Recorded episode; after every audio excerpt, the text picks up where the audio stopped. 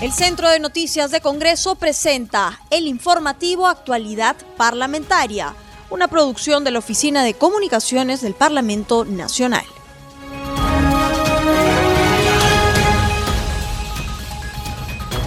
¿Cómo están amigos? Bienvenidos al programa Actualidad Parlamentaria, una producción de CNC Radio El Congreso. Este programa se transmite en las regiones de Amazonas, Radio Estéreo 99, en Arequipa, Radio Azul, en Cusco, Radio Vilcanota 570 AM 91.9 FM, en Huánuco, Radio Chalon Plus, en Junín Satipo, Radio Amazónica. Los saluda Rómulo Vargas y los acompañaré en esta jornada informativa.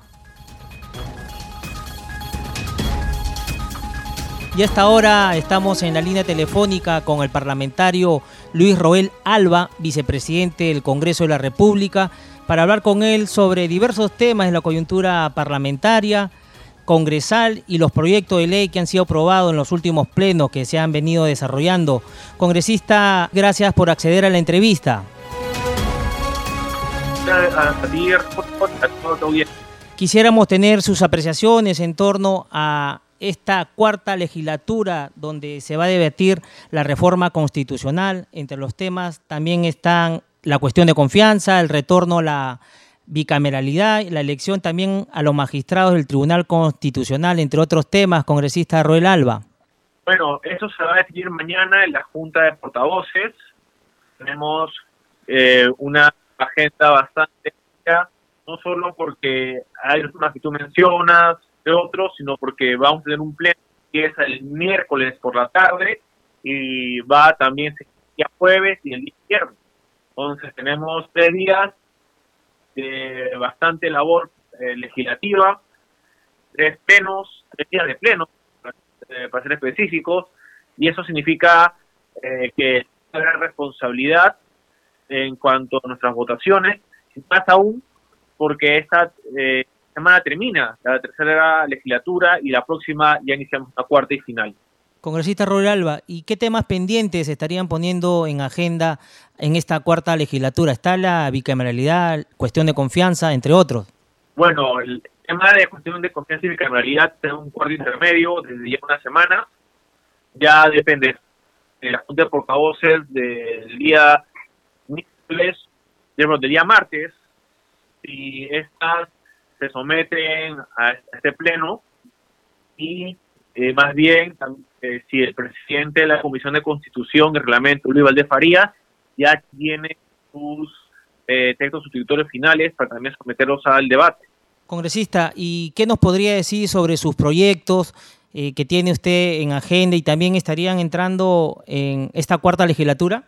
Claro, tenemos el proyecto que busca incorporar el derecho a la vivienda digna, es un derecho que se busca recuperar el, derecho a la vivienda que estaba en la Constitución de 1979 y que esta Constitución de 93 no lo recogió en, su constituyente. Es importante más aún porque no solo buscamos que exista un derecho a la vivienda, sino un derecho a la vivienda que tenga todos los servicios públicos que unifique la vida de la persona. Y también tenemos una propuesta de reforma constitucional que busca proteger el patrimonio cultural, yo creo que el legado que le podemos dejar a nuestros hijos, a los hijos de estos, y así a las siguientes generaciones de todos los peruanos, es eh, su historia. Su historia se estudia, se analiza y se, y se encuentra en su patrimonio cultural. Y si no lo protegemos nosotros, ¿quién lo va a hacer? Congresista Roel Alba, y en torno al tema del bicentenario, que ya, ya estamos próximos a cumplir los 200 años, ¿qué actividades tiene previsto el Congreso? Bueno, nosotros tenemos, respecto a lo que tú has mencionado, diferentes actividades. Eso está la Comisión Bicentenario. La Comisión Bicentenario es la encargada justamente de realizar estas actividades que dejen también un legado de este Congreso de la República al Congreso que va a asumir el 28 de julio. La Comisión Bicentenario ha tenido, eh, ejemplo, tener, eh, y eso se lo agradezco al congresista Jeremy Arón Espinosa, quien es el presidente de la Comisión Bicentenario, de haber eh, decidido, junto con su comisión, el poner un busto de mi abuelo su trayectoria dentro de la República como exdiputado, exportador, presidenta y presidente del Senado y por ende del Congreso de la República. Yo creo que esos actos de reconocimiento eh, a la luz de lo que se acerca ya nuestro bicentenario y esta comisión son importantes y además, como ya repito, un agradecimiento a él de parte mía y de mi familia. Congresista, y si nos podría también ampliar en el tema, ¿cuál es el legado ¿no? del señor Álvaro Landini para el país, ya que él ha sido presidente del Congreso, asimismo ha sido miembro del Tribunal Constitucional? Bueno, tiene más de cerca de 300 iniciativas legislativas eh, aprobadas, ahora son nuestras normas eh, vigentes, él ha participado en la mayoría de los cuerpos procesales que rigen los procesos ordinarios en el país. Él también ha tenido participación en los múltiples debates, eh, desde el fue diputado, luego como senador de la República y obviamente como presidente de, este, esta Cámara Alta y del Congreso. Como bien has dicho, también fue magistrado del Tribunal Constitucional y presidente del Tribunal Constitucional por dos ocasiones y fue ese colegiado conjuntamente con grandes juristas que lo acompañaron, pudieron desarrollar las bases de nuestra constitución política, bases que hoy, hoy sirven como marco constitucional para las actividades tanto de los órganos públicos como los privados y que estos deben marcarse en no solo la constitución y su literalidad, sino también la jurisprudencia del Tribunal Constitucional que es vinculante. Congresista Roel Alba, y en su momento su abuelo le habrá mencionado el manejo del Senado y asimismo cómo es que eran los grandes debates de aquella época. Claro, él me contaba lo que era diputados y la Cámara de Senadores, la diferencia que tenían ambos. En la Cámara de Diputados era una Cámara que recogía el sentir de la población, de cada distrito electoral, de cada región, y esas eran las iniciativas que ellos proyectaban, daban al Congreso de la República, mientras que la Cámara de Senadores es una Cámara reflexiva, una Cámara de análisis, una Cámara que obviamente buscaba ser también un a estas actividades eh, legislativas y de control político que tenía la Cámara de Diputados y de esta forma podían evitar cualquier iniciativa legislativa que fuera mal, que luego pueda ser observada no solo por el Ejecutivo, sino por el Tribunal Constitucional. Eh, estos debates obviamente eran importantes y relevantes porque la Cámara de Senadores es una Cámara experimentada, que tenía la experiencia de exdiputados, de políticos de, de ya trayectoria reconocida a nivel nacional, con mayor edad, y obviamente también con un bagaje eh, profesional y académico importante. Congresista Roger Alba, y en ese sentido, ¿es posible el retorno a la bicameralidad en estos tiempos?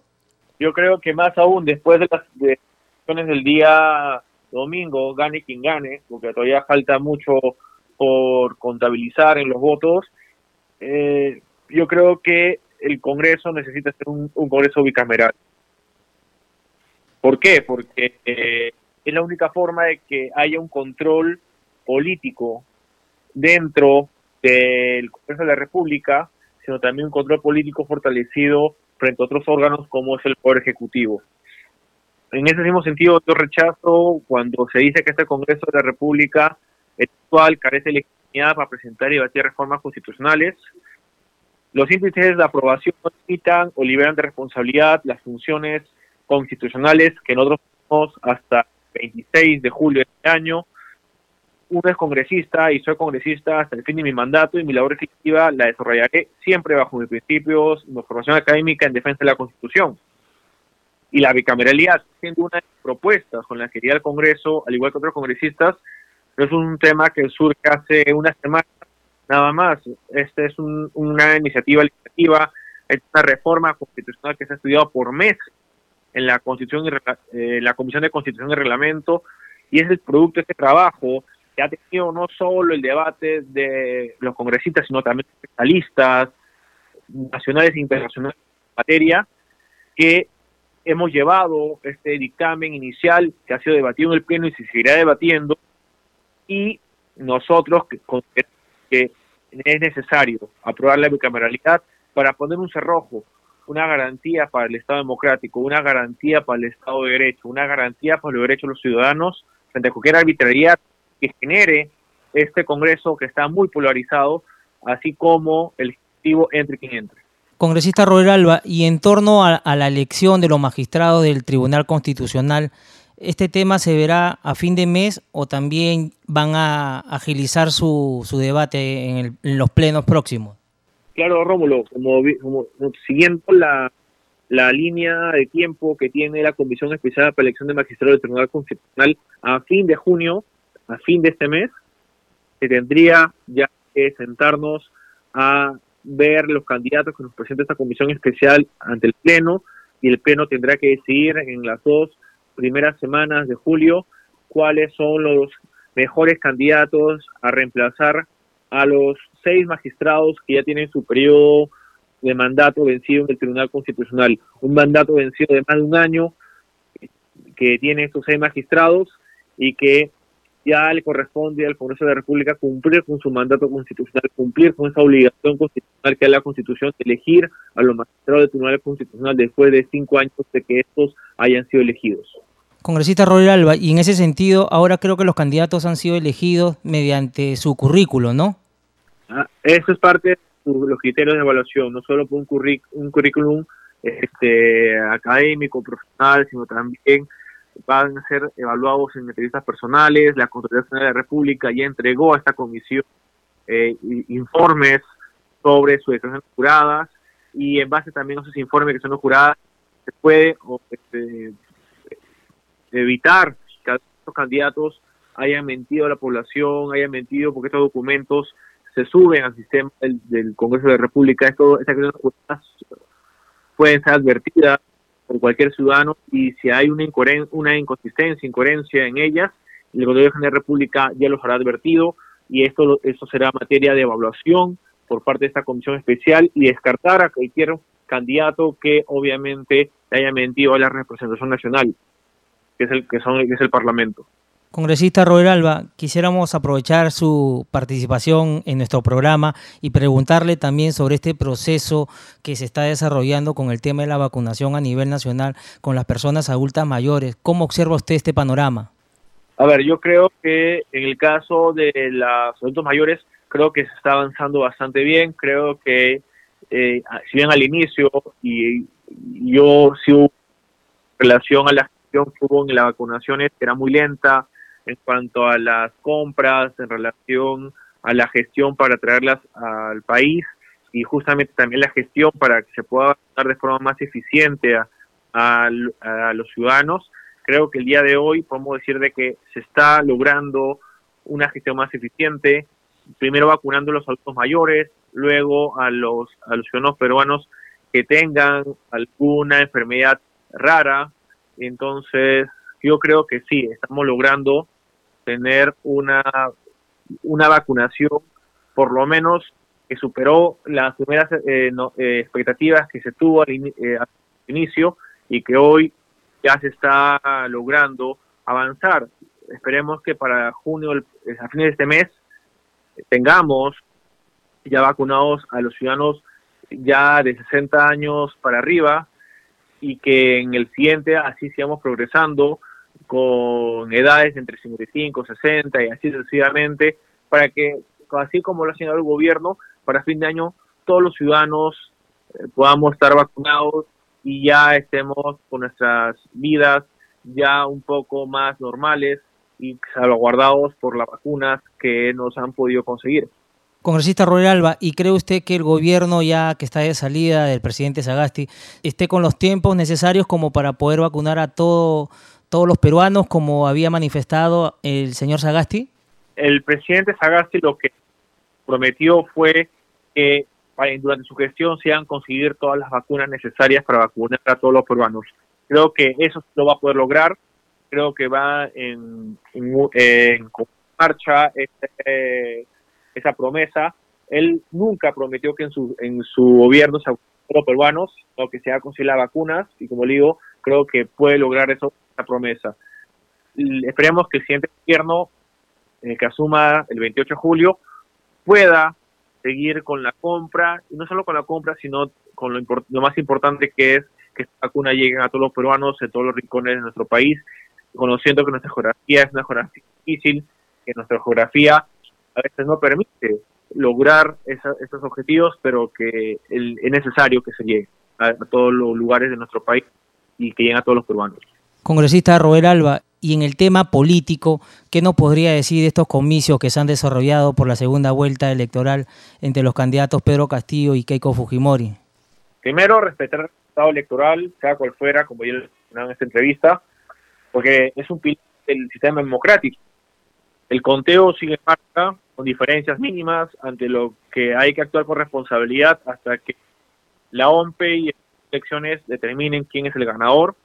El triunfo de cualquiera de los candidatos implicar que casi medio país esté en desacuerdo y es un panorama de polarización que puede complicar la gobernabilidad y la estabilidad del país.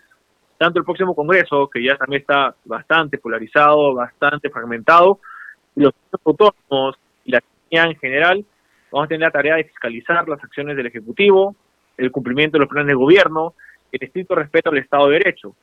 Y dentro de eso, creo que como legado es dejar las reglas claras de juego en la Constitución y en el marco legal. Congresista Roel Alba, muchísimas gracias por haber estado con nosotros en el programa. Ya estaremos en comunicación con usted más adelante y muy amable como siempre. Muchas gracias, estimado Rómulo. Ahora damos pase a nuestro segmento Congreso en Redes. Estamos en la línea telefónica con nuestra colega de la multiplataforma, el Centro de Noticias del Congreso, Estefanía Osorio, para que nos cuente las actividades de los congresistas en las redes sociales. ¿Cómo estás, Estefanía? Te escuchamos. Muchas gracias Rómulo por el pase. Hoy es lunes 7 de junio y empezamos la semana recargados con muchas noticias. Ya estamos en nuestra secuencia Congreso en redes. Un saludo especial a todos los oyentes de Congreso Radio y las regiones de todo el país que nos sintonizan a esta hora. Vamos a conocer cuáles son las noticias más destacadas de los congresistas en las redes sociales. Empezamos con la cuenta del Congreso de la República, quien publicó en su cuenta oficial acerca de las normas legales del diario El Peruano, pues hoy se publicó la Ley 31209, aprobada por el Congreso, la ley que crea el Fondo para las Fuerzas Armadas y la Policía Nacional. Seguimos con más notas desde las redes. La congresista Mónica Saavedra de Acción Popular brinda un caluroso saludo al conmemorarse hoy el 141 aniversario de la batalla de Arica, Día de la Bandera, fecha en la que todos los peruanos renovamos el juramento de fidelidad y respeto a nuestra bandera. ¡Viva el Perú! Asimismo, también el parlamentario Walter Benavides de la bancada de Alianza para el Progreso hace llegar sus saludos a recordar el 7 de junio de 1880 que tuvo lugar la batalla de Arica en el marco de la Guerra del Pacífico, pues se enfrentó a Perú y Chile. En este día rendimos un homenaje a aquellos peruanos que no se rindieron y pelearon en defensa de sus ideales en nuestra patria. ¡Viva el Perú! También se une el parlamentario Walter Benavides a estos saludos. Asimismo también lo hace la legisladora Carmen Núñez del FREPAP, quien saluda al Perú por el Día de la Bandera. Indica que hoy conmemoramos la batalla de Arica ocurrida el 7 de junio de 1880 recordando también cuando Alfonso Ugarte protegió nuestra bandera con corazón y vida lanzándose con ella por el morro de Arica para defender su honor. Feliz Día de la Bandera del Perú, nos dice la congresista Carmen Núñez del FREPAP. Y vamos por otro lado también con la congresista Jessica Paza de las filas de UPP, anuncia que a partir de hoy los jubilados de la ONP recibirán su pensión de junio. Sin embargo, el gobierno envió al Tribunal Constitucional la ley de devolución de la ONP, pese a muchas sesiones defendiendo los derechos de estos aportantes. Seguiremos luchando, enfatiza la congresista Jessica Paza. Vamos con otras informaciones desde las redes sociales. El legislador Guillermo Aliaga de la bancada de Somos Perú brinda sus saludos a la ciudad de Jaén por sus 200 años de independencia. Afirma encontrarse orgulloso de estar en esta hermosa tierra cuna de la gesta de la independencia. Indica estar honrado de haber participado en la ceremonia solemne por el bicentenario en la Municipalidad Provincial de Jaén. Y bueno, Rómulo, esto fue nuestro segmento Congreso en redes solo para recordarle a todos los oyentes que también se encuentren conectados a nuestras redes sociales. Estamos en Facebook, Twitter e Instagram como Congreso Perú. Desde ese medio seguiremos dando más informaciones. Adelante contigo, Rómulo, en estudios. Gracias, Estefanía. Nos reencontramos el día de mañana con más información desde las redes.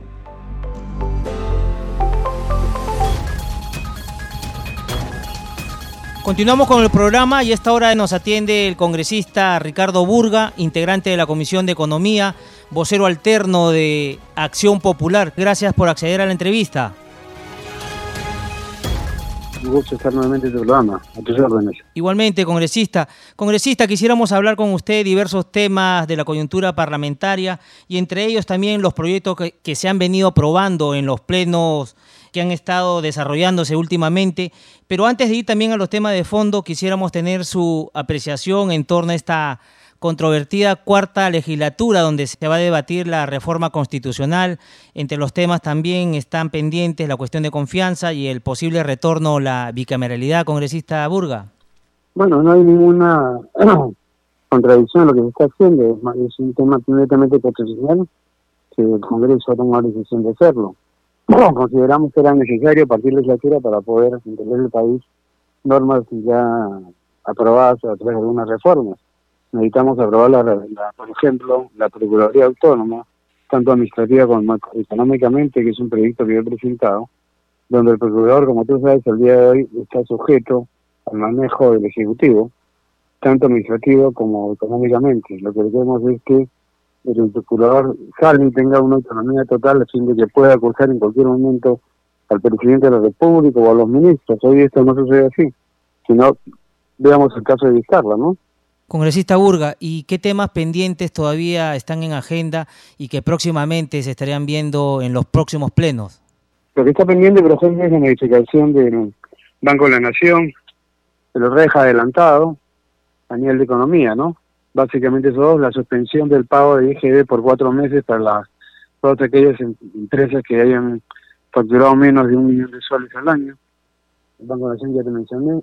El tema de la aprobación de los distritos que están viendo por insistencia, eh, por lo cual hemos solicitado formalmente una, esta semana que se haya un, pleno exclusivo para la Comisión de Descentralización para poder ver estos casos de distritos que han sido presentados o observados. Congresista Burga, ¿y para cuándo se tiene previsto abordar el tema de los magistrados del Tribunal Constitucional? Pues sí está, encaminado ya, eh, calculo para el 15 de junio ya podríamos estar viendo el tema de la renovación del, Tribunal Constitucional. Congresista, ¿y, ¿y cuántos eh, tribunos están por elegir? Ya que tengo entendido que el ya hay un miembro elegido que sería el señor Fernando Calle? No, todavía no hay ningún miembro elegido. Eso lo ve el Pleno y parece que necesita 87 votos. Y en ese tiene ser aprobado por el Pleno. Y en ese sentido, congresista Burga, ¿cuántos magistrados tendrían que estar para... Creo que están en plena... Evaluación. Están, debatiendo, así es. Son seis los que tienen que elegirse. Y en torno al tema de... Antes era por por una cuestión política, según tengo entendido, los posibles este, electos magistrados, pero ahora se está dando el caso de que es por tema de la meritocracia. Se está buscando básicamente cada los mejores, no aquellos que tengan este, afiliación política o sean vinculados directo o indirectamente a un partido político, ¿no? Congresista Burga, y cambiándole de tema, hace unos minutos el gobierno presentó demanda ante el TC por la ley de negociación colectiva otro tema que se estaría viendo en el Tribunal Constitucional. Sí, lamento que el señor Sagaz y el Partido Morado siempre espalda al pueblo peruano, ¿no? Acá, eh, lamentablemente, yo lo advertí que iba a ser observado por el ministro de Economía, un ministro insensible, que no tiene la menor idea de la situación que, por la que atraviesa el país, y venía nuevamente la posibilidad de las empresas del Estado a poder negociar un, un de recaudo digno, ¿no? Donde se puedan negociar su aumento de sueldo. Pero en fin, lo veremos en el Tribunal Constitucional. Espero que la señora Neta Vázquez, que está a cargo de la presidencia del Congreso, coordine con el procurador para hacer la defensa respectiva. Congresista Burga, y si usted podría orientar un poco a, los oyentes de CNC Radio y Radio Nacional, ¿estos casos por qué se dan? ¿Por qué el gobierno actúa de esa manera? Básicamente porque dicen que esto genera gastos. Obviamente va a generar un gasto. No va a ser implementado este año porque además hay una norma del año 2013 que es la 0, el decreto 058 que es norma de, austeridad presupuestal para las empresas del Estado. Mientras que no se debe eso, el gobierno va a tener la sartén por el mango. Yo lo advertí, lamentablemente el presidente de la Comisión de Trabajo no me hizo caso y aprobó una norma que iba a ser totalmente claramente tribunal. Lamentablemente no me hicieron caso en esa oportunidad, pero lo advertí. Tenemos que anular el 058 para poder que los trabajadores puedan tener acceso a una negociación colectiva. Pero sin embargo, lo que se ha aprobado es totalmente legal. ¿no? Y yo advertí que en caso se aprobase o se promulgase la ley, esa no podía ejercerse a partir de este año, porque sí genera gastos, sino a partir del próximo año. Congresista Burga, ¿y este tema que usted planteó en su momento, se estaría viendo nuevamente? ¿Usted lo volvería a abordar? Ya tengo entendido que hay un proyecto de ley para poder anular el 058, que está siendo presentado por APP, es un proyecto multipartidario. ¿Y se estaría viendo en los próximos días también? Así es, así es. Y cambiándole de tema, congresista Burga, se ha creado una comisión para investigar la falta de actualización de los fallecimientos en torno al tema de la pandemia COVID-19. Así es, básicamente porque el gobierno ha aparentemente sincerado la cifra de los fallecidos ya no está en 60.000, sino en 184.000 muertos. Nosotros creemos que todavía aún son más, pero acá hay algo que hay que señalar. Acá hoy día tenemos una mesa directiva del Congreso que blindó a Vizcarra y votó en contra de la vacancia de Vizcarra. El tiempo nos dio la razón a estos 105 congresistas que eh, votamos por la vacancia de un sinvergüenza, un genocidio y un ladrón. Pero hasta ahora yo no escucho que ni siquiera Mirta Vázquez, que está encargada de la presidencia, haya pedido disculpas al país porque ella es parte y responsable de esos 184 mil muertos al haber blindado y defendido a Martín Vizcarra. Por dignidad, la señora Vázquez debe dar ya un paso al costado y renunciar, poner su cargo a disposición del Congreso y elegir realmente una mesa directiva que represente a las mayorías nacionales. Congresista Burga, ¿y estarían invitando al ministro Ugarte para que también informe sobre el tema? Eso lo va a ver la, la, comisión que sea constituida, ¿no? Pero también hay ministros de, de la época de, de, Vizcarra que también se podrían ser convocados nuevamente, congresista Burga. Claro que sí, claro que sí, a Macetti, a Zavala, a todos ellos, que son de, son los, la gente que está manejando la, la salud de ese país y que hoy están apoyando a Castillo, ¿no? A Perú Libre. Eso es lo que tenemos que seguir. Los comunistas que están manejando la parte y la lucha contra el COVID y, y ha demostrado que son un fracaso. Porque decirlo en todas sus letras. El comunismo ha fallado en este país. Nos ha traicionado. Y están los resultados. 184 mil muertos aparentemente es una cifra más actualizada que ha dado lugar a muchas críticas, ¿no? Perfecto, congresista Burga, muchísimas gracias por haber estado con nosotros en el programa. Gracias, Ramón, encantado. Ya no hay tiempo para más, no sin antes recordarles que nuestro programa se transmite en las regiones de Apurímac, Infraradio N, en Ayacucho, Cinética Radio, en Huánuco, León Soprado, Radio Huánuco, en Ica, Radio Star Plus 95.1, en La Libertad Trujillo, Radio San Juan. Conmigo será hasta la próxima.